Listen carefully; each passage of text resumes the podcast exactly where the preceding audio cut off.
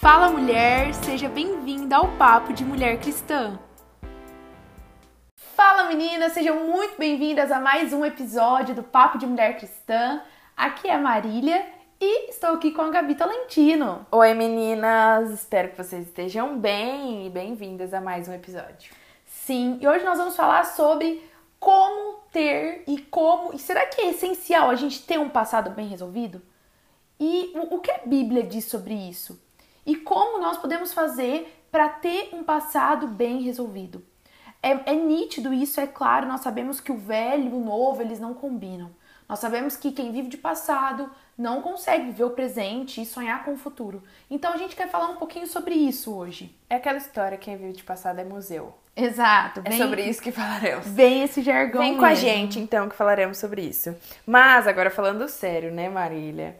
É, o nosso passado, ele carrega uma história que é única, que é nossa, sobre coisas que vivemos. Só que muitas vezes as histórias e aquilo que a gente viveu no passado, de alguma forma influencia no nosso presente, no nosso futuro. Mas a gente precisa ter a convicção a todo momento do que esse passado gerou em nós, se foram coisas boas ou ruins, porque a gente pode ter tido experiências boas ou ruins no nosso passado. A partir do momento que a gente tem é, coisas ruins acontecendo, a gente acaba trazendo para o nosso presente e futuro alguns resquícios daquilo que aconteceu no nosso passado, ou às vezes a gente fica com aquela carga emocional do passado, não deixa o passado para trás, não caminha para frente, não chegam coisas novas e a gente para a nossa vida. Exato. Então, Gabi, eu entendo, assim, concordo com o que você disse, mas eu, eu entendo também que muitas pessoas são paralisadas, não só às vezes por algo ruim que viveu no passado. Na verdade, eu tô para te falar que eu acho que o algo bom do passado às vezes atrapalha muito mais o presente, a pessoa de deslanchar nesse presente do que o algo ruim. Sim. Pessoas, eu já vi pessoas presas no passado por algo muito bom que elas viveram lá atrás. Sim. E elas acreditam que hoje elas não vão viver algo tão bom. Então elas se prendem naquilo lá. Sabe? Algo que que eu aprendi muito em terapia, assim, conversando com a minha psicóloga muito, é sobre muitas vezes a gente realmente deixa o passado para trás, mas às vezes a gente carrega no nosso coração a dor do luto pelas escolhas que a gente deixou para trás. Sim. Você já deixou a escolha para trás, já foi uma decisão, isso já tá decidido em você. Só que às vezes a dor do luto, ela ainda insiste em permanecer no seu coração na estação presente. Sim. E eu acho que isso é interessante também. E eu acredito que o maior exemplo cristão é Paulo para mim, quando a gente refere-se a deixar coisas boas para trás. Paulo, gente, quando ele teve aquele encontro com Jesus ali no caminho de Damasco, Paulo, se fosse hoje, se a gente fosse trazer para nossa atualidade, Paulo teria sido aquela pessoa formada pelo Luciano Subirá nível Brasil. O maior mestre do Brasil, eu considero o Luciano Subirá um dos maiores mestres do Brasil. Paulo teria se formado com ele hoje. Paulo teria andado com ele hoje. A Bíblia diz isso. Paulo, ele tinha os maiores títulos, ele tinha o maior estudo, ele tinha várias coisas muito boas. Ele era Ele top. tinha status, ele tinha relevância, ele tinha ensino, ele tinha um estudo de primeira. Sim. Então, não é assim, ah, eu não tinha nada, encontrei. Não, Paulo, ele tinha muitas coisas. E o evangelho fez com que ele deixasse muitas coisas para trás e coisas boas para trás. Uhum. Um cara que tinha tudo, tinha uma profissão, tinha uma relevância, encontra Jesus, Jesus vira o suficiente dele, porque é isso que Jesus faz quando encontra a gente, e aí ele deixa coisas boas para trás. E um tempo depois ele é preso. O cara que perseguia cristãos agora é o cara que foi preso em nome de Cristo. Sim. E em todo tempo ele nos ensina a ter um passado bem resolvido. Porque se Paulo não tivesse um passado bem resolvido, ele não conseguiria viver o que ele viveu. Ser satisfeito em tudo que ele viveu. Ei, um cara que tinha manjares agora é um cara que vivia na prisão. Sim. E os, os maiores ensinamentos sobre passados é Paulo que nos dá, né, Gabi? É, a gente entra muito em aspectos da nossa vida, como a Má falou, que a gente vai ter que decidir se a gente vai viver uma nova vida com Cristo ou se a gente vai continuar relembrando do passado. E muitas vezes essa escolha vai ser difícil pra gente, vai ser difícil porque a gente vai ficar relembrando disso a todo momento. E é igual a Má falou, são coisas boas ou são coisas mu são, são coisas muito boas ou são coisas muito ruins, gente. Exato. Quando a gente vê a mulher de Ló olhando para trás, ela estava confortável vivendo ali naquela terra Sim. de Sodoma e Gomorra. Então, para ela estava tudo bem. E ela não queria deixar aquilo, mesmo com a expectativa de que ela viveria um novo tempo na terra que Deus estava preparando para ela e para o marido dela. Ela olha para trás e não deixa o passado. E esse é um exemplo clássico de não deixar o passado mesmo. Sim. Porque a vida dela é transformada, na verdade. Ela morre ali porque ela não deixa o passado para trás. Exato. E o que, que Paulo nos ensina lá em Filipenses 3? É um dos meus versículos preferidos. 3, né? 13 e 14. Ele fala assim: Quanto a mim, irmãos, eu não julgo a haver alcançado. Mas uma coisa eu faço, eu esqueço-me das coisas que ficam para trás e avançando para as que estão adiante de mim, eu prossigo para o alvo, para o prêmio da soberana vocação de Deus em Cristo Jesus. Ei, eu vou prosseguir para o alvo. O que passou, passou. Não é que você vai agora ter uma amnésia. Não, não é isso. Mas é que você não vive mais em função do seu passado. Você não vive mais em função das tristezas do passado. Não é seu você já passado que conversou te com define. pessoas que elas sofreram muito no passado, mas assim, se elas não tivessem sofrido, elas não teriam história para contar?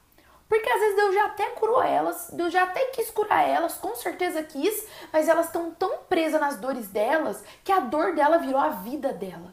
Sim. Entendeu? Ou aquele saudosismo exagerado do passado. Ai, porque no passado era muito bom. Na minha época era muito bom. É porque eu já vivi isso no meu passado. Ei, quando, quando eu tento, às vezes, quando eu começo a ter esses sentimentos, eu vou pra Bíblia. E sabe o que a Bíblia diz?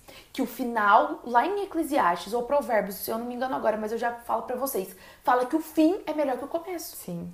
Ou seja, tudo que eu vou viver ainda na minha vida, no meu futuro, vai ser melhor do que eu vivi. É a palavra de Deus e ela é verdade. Falei, o fim vai ser melhor que o começo. Sim. As coisas que você vai viver em Deus ainda, mulher, vão ser melhores do que você deixou pra trás. Vão ser melhores do que ficaram pra trás. Sim, e a gente pode pegar exemplos disso até da nossa vida com Deus. Por exemplo, se no passado você viveu coisas muito boas com Deus e agora você está vivendo um tempo um pouco difícil, um pouco desafiador. Ah, tá difícil de você manter uma constância. Ah, mas no passado eu tinha tantos testemunhos para contar. Essa semana eu ainda estava conversando com uma amiga e falando: "Nossa, saudade da época que eu tinha um monte de testemunho para contar toda semana do que Deus fazia. Nossa, porque eu estava na faculdade, Deus curava. Nossa, porque eu estava é, em todos os lugares que eu passava, eu orava por alguém." E nossa, que saudade desse tempo. Gente, mas é uma saudade de viver, de, de é, relembrar de coisas que Deus fez em um momento da minha vida.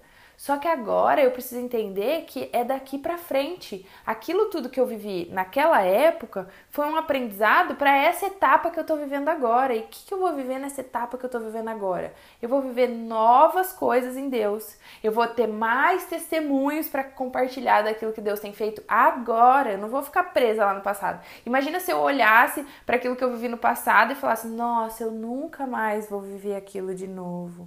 Nossa, eu nunca mais vou experimentar aquilo que Deus Exato. fez em mim. Então a nossa vida com Deus também é assim. Por quê? Porque todos os dias eu preciso ser renovada. A Bíblia fala que a cada manhã as misericórdias de Deus elas se renovam sobre a nossa vida. Se a cada manhã as misericórdias de Deus se renovam, significam que a cada manhã eu preciso buscar algo novo em Deus e não ficar vivendo do pão passado.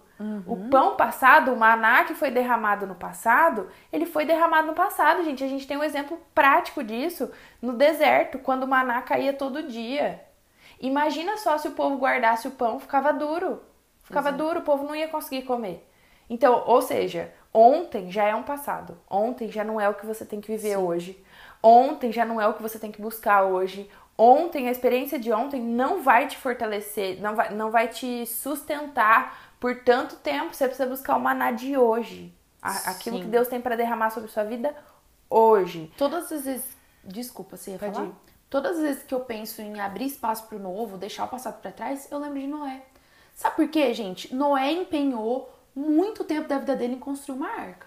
Porque foi uma ordem de Deus. Ó, vai chover, na fé, ele falou, Deus falou, constrói uma arca, e na fé Moisés obedeceu aquilo. Deu- não, não, não chovia, uma gota. E aí Deus falou, vai chover muito, vai ter um dilúvio, eu preciso que você construa uma arca. Então, imagina a estrutura daquela arca. Moisés em- empenhou muito esforço na construção daquela arca.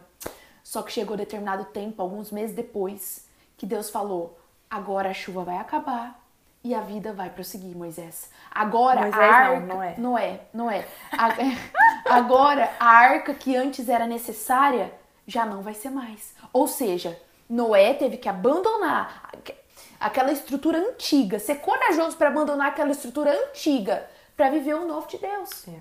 E é assim também conosco. Às vezes você está empenhada num projeto que foi um projeto de Deus para sua vida.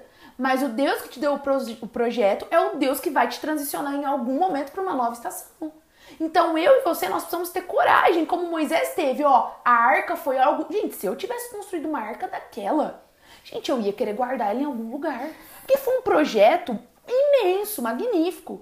E aí Moisés, gente, eu tô com Moisés na cabeça, misericórdia. E aí Noé fala, Noé fala, Noé deixa aquele grande projeto para trás, que foi algo de Deus para a vida dele, e começa a viver o novo de Deus. É. Então eu quero te encorajar a ter coragem para viver o novo, a não ter medo de viver o novo. Estruturas antigas, se precisarem ser deixadas por você hoje, Deus vai te dar coragem, o Espírito Santo vai te dar, te dar coragem para deixar essas estruturas antigas, para entrar no novo de Deus. um novo tempo. Não tem como você receber. Pensa assim, ó, você, e aí você pode fazer isso até agora. Se você colocar a sua mão, as suas duas mãos na posição de receber algo, e imagina agora que sua mão tá cheia, tá com uma caixa cheia. Como que você vai pegar algo novo se a caixa tá cheia? Não tem como. Não tem como. Então, às vezes você vai ter que abrir mão de algumas coisas, incluindo o seu passado, incluindo aquilo que foi deixado para trás, para você receber um, um novo tempo, novas novas estações mesmo na sua vida, Sim. novos planos, novos projetos, no- novo tempo de maturidade, sabe? O seu novo nível mesmo, o seu, o seu renovo, não tem como você receber se você tiver com a sua mão cheia. Então agora você precisa abrir mão, às vezes, de coisas que ficaram para trás, que foram ótimas ou que não foram tão boas assim, mas que fizeram parte do seu passado, contar isso como experiência, como maturidade, como sua história, essa é a sua história. Tudo que você viveu no passado faz parte da sua história, não faz parte da minha, não faz parte da Damar, é da sua história. E aí você abre mão de algumas coisas para receber tudo aquilo que Deus tem para derramar novo sobre a sua vida. Exato, entender que o melhor de Deus pra mim, pra você, não mora no passado, não mora no que já foi. O melhor de Deus pra nós mora nas coisas novas que nós vamos ainda viver com Ele. Mora no nosso hoje, não mora no que já foi um dia. E sabe, eu quero ler um versículo pra você para te trazer esperança mesmo quanto a isso. Lá em 1 Coríntios 2, versículo 9, fala assim: Olha, porque assim está escrito: olho nenhum viu, ouvido nenhum ouviu, mente nenhuma imaginou o que Deus preparou para aqueles que o amam. Ou seja, Deus preparou coisas incríveis para você. E essas coisas não moram no que já foi. Essas coisas moram no que virão. Amém. Glória a Deus por isso. Eu quero te encorajar nessa nesse dia aí que você está ouvindo a gente a relembrar algumas coisas que te prendem no passado, algumas situações, algumas pessoas, algumas coisas, o que for. Entrega tudo isso para Deus mesmo, para que ele derrame o novo sobre você. Na verdade, entrega no sentido de entendimento, para que ele revele aquilo que você às vezes precisa deixar só na sua história, só aquilo que fez parte da sua história, para você viver o novo dele para sua vida, para sua história, para sua casa, para sua família, para seu trabalho, para todas as áreas da sua vida e que você viva esse novo todos os dias. Exato. Acho que era isso que a gente queria compartilhar com vocês hoje. E como a Gabi falou, espero que você realmente tenha coragem e vença o medo para viver o novo de Deus, porque tem coisas incríveis sendo geradas e já preparadas por Deus por você. E a gente se ouve no nosso próximo episódio. tchau. Tchau. tchau.